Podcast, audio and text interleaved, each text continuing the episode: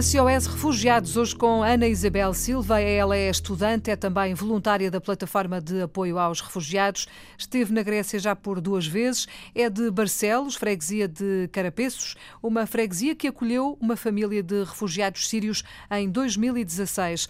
Ana Isabel envolveu-se neste acolhimento através de um grupo de jovens da paróquia de Santiago de Carapeços, do qual era presidente. Depois eh, de ter recebido esta família de quatro pessoas, pai, mãe e dois filhos gêmeos, Ana Isabel quis fazer mais, quis ajudar mais pessoas e resolveu partir para a Grécia. Foi até à ilha de Lesbos. Ana Isabel, boa tarde. Bem-vinda mais uma vez. Obrigada. Depois dessa primeira experiência, seguiu-se uma segunda no verão passado. Foi isso, não foi, Ana Isabel? Foi, foi, exatamente. E é dessa experiência que nós vamos uh, dar voz aqui e dar eco para perceber o que é que mudou, o que é que encontrou na Grécia. No fundo, o que é que viu não é? e o que é que fez também?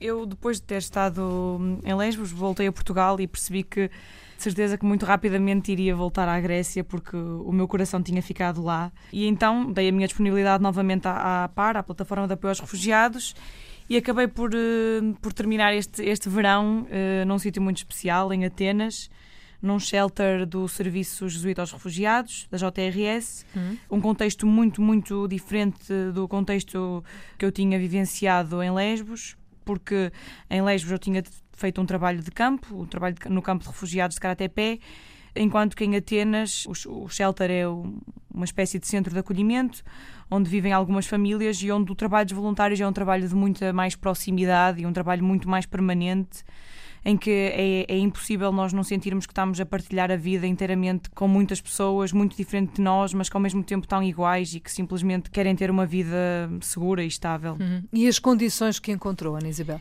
Eu acho que nós estamos muito habituados a que as imagens que nos, que nos chegam pelas notícias são imagens de, de muito sofrimento e são uhum. imagens reais, mas eu acho que nós, enquanto voluntários, encontramos, encontramos o outro lado. Uh, encontramos a parte muito mais humana, de uma resiliência inspiradora e que até nos esquecemos muito desse sofrimento. Uh, encontramos a parte bonita da vida, que é uh, imensas famílias que, apesar de tudo, apesar das dificuldades, hum. têm momentos bons e é isso que nós estamos lá, na maioria das vezes, a fazer: é, é cuidar um bocadinho desta espera que é, que é desesperante e fazer com que haja momentos de, de, de muita esperança. Por isso, durante este mês e meio que eu estive em Atenas, aquilo que eu vivi no shelter foram momentos muito bons e, e muito, e muito felizes, principalmente com, com as crianças, com os uhum. jovens. Há muita esperança ainda, não é? Ah, eu acho que sim, e acredito que, que é com experiências como, como esta que eu tive que, que percebemos que realmente, eh, embora haja uma uma visão muito escura daquilo que se passa, há também muito de bom a acontecer e muitas pontes a serem a serem construídas, ao mesmo tempo que, claro, há, há demasiados muros ainda levantados. Hum.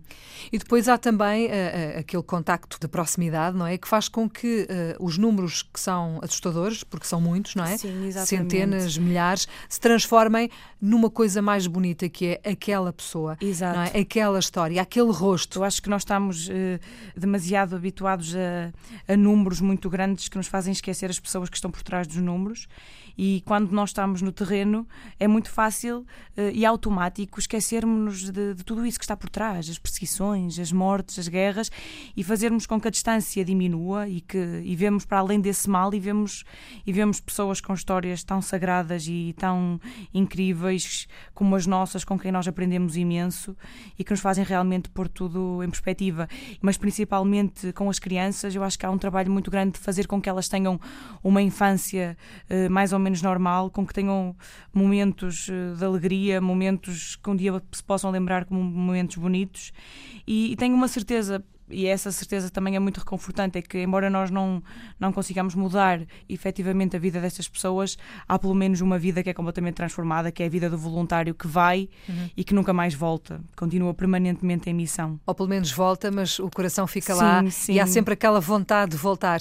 É isso que, que, foi isso que aconteceu consigo também, não é? é. Essa vontade não desaparece. Há, há, há não. sempre porque há aquela quase que obrigação de fazer qualquer coisa, não é? Aquela sim. necessidade de fazer mais e mais, porque há muito por fazer, porque está tudo por fazer, não é? Eu acho, eu acho que sim. Acho que até tenho um colega, um colega voluntário que costuma dizer sempre que há realmente muito a fazer e que parece que, que ainda é, é um pouco tarde, mas acho que ainda vamos a tempo de, tentar inverter a, a, situação.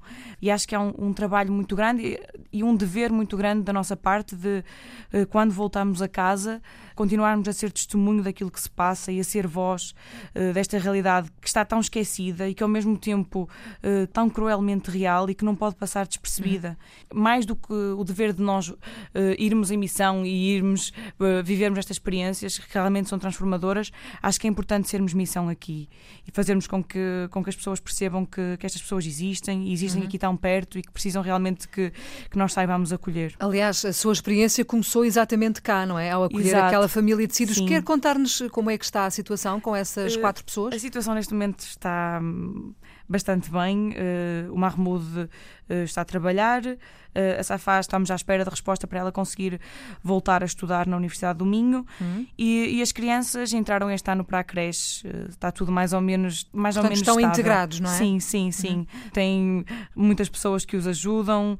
claro que há muitas, muitas dificuldades ainda por, por resolver, mas isto é todo um processo e o processo de acolhimento uhum é muito desafiante uh, também por isto, porque eles trazem muitos sonhos, muitos sonhos que, que são difíceis de concretizar, uh, mas acho que um, acho que é, é isso que torna o, o, acolhimento um desafio, é esta, esta missão de, de os acolher sem, sem asterisco. Exatamente. É e o tempo também ajuda muito porque o contacto com a realidade e com a nossa cultura e com a nossa língua depois vai facilitar a comunicação. Sim, neste momento a Safa já fala um português, um português fluente. Eu acho que, que é um exemplo de como é possível realmente integrar-se aqui através, através da língua. O facto de ela falar português permite-lhe estar à vontade uh, com qualquer português que, com que se cruze no caminho. Uhum. Acho que, que sim, acho que eles são um exemplo de que realmente uh, é possível, é possível acolher-se e não é preciso grandes esforços. Acho que é, é preciso percebermos que temos que ter o coração aberto para quem quer que venha e, eh, e, acho que na, nada, nada disto é, é impossível. Uhum. Sim. Tal como dizia há pouco, se calhar não é preciso estar em missão ou partir em missão para fazer qualquer coisa, há muito para fazer cá. Eu sei que muito recentemente uh, uh, no Porto houve a projeção de um documentário extraordinário, Human Flow, Sim. que retrata exatamente este drama dos refugiados. A Ana Isabel esteve por lá. Quer contar-nos assim muito, muito por alto o que é que aconteceu, como é que este documentário foi recebido, uh, quem é que estava lá, sala cheia? Calculo. A sala estava, estava muito cheia e nós ficámos uh, muito felizes por conseguirmos organizar assim um momento que pudesse tocar o coração das pessoas. Uh, nós queríamos muito fazer com que, com que esta realidade voltasse uh, a ser discutida na sociedade, porque sentimos que realmente está muito, muito esquecida.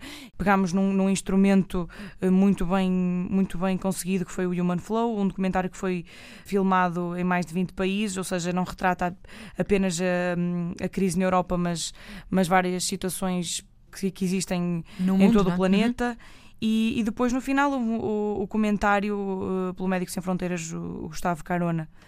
Essa missão que, que, nós falávamos, esta missão aqui, é, é muito isto.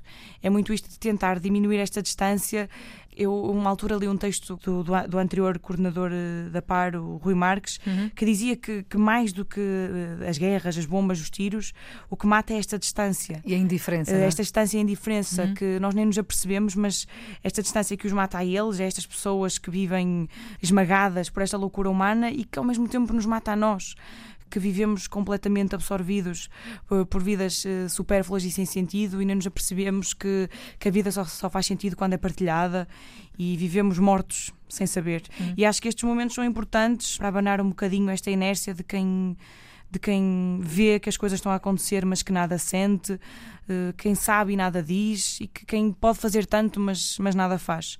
E o que nós queremos é muito fazer com que haja movimento e com que as pessoas percebam que é, é possível acolher aqui e basta realmente vivermos com o coração, abrirmos o coração e percebermos que somos todos iguais e que a humanidade é só uma e que não há fronteiras. É tudo isso. Ana Isabel, eh, gosto muito de conversar consigo. Vai certamente voltar um dia desses, porque eu sei que a Grécia está aí outra vez ao está, virar da esquina. Está. As malas estão praticamente feitas.